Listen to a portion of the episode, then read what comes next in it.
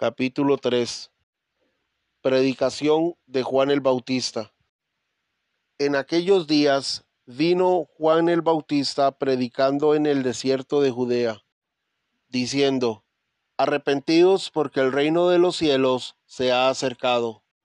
Pues este es aquel de quien habló el profeta Isaías cuando dijo, Voz del que clama en el desierto, preparad el camino del Señor, enderezad sus sendas. Y Juan estaba vestido de pelo de camello, y tenía un cinto de cuero alrededor de sus lomos, y su comida era langostas y miel silvestre.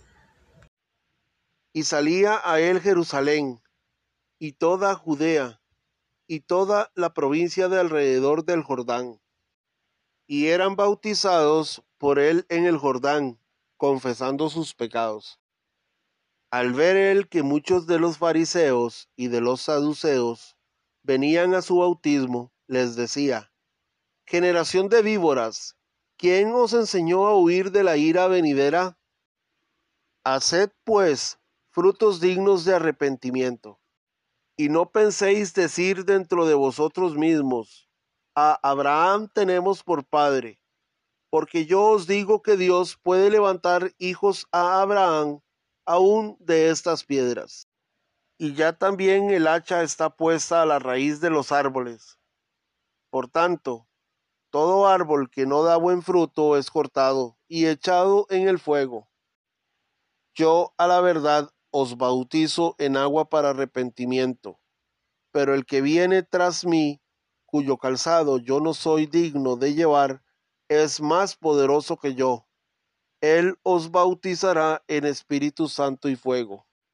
Su aventador está en su mano, y limpiará su era y recogerá su trigo en el granero, y quemará la paja en el fuego que nunca se apagará.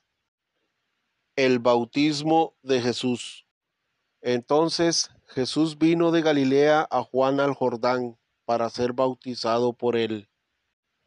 Mas Juan se le oponía diciendo, Yo necesito ser bautizado por ti, y tú vienes a mí.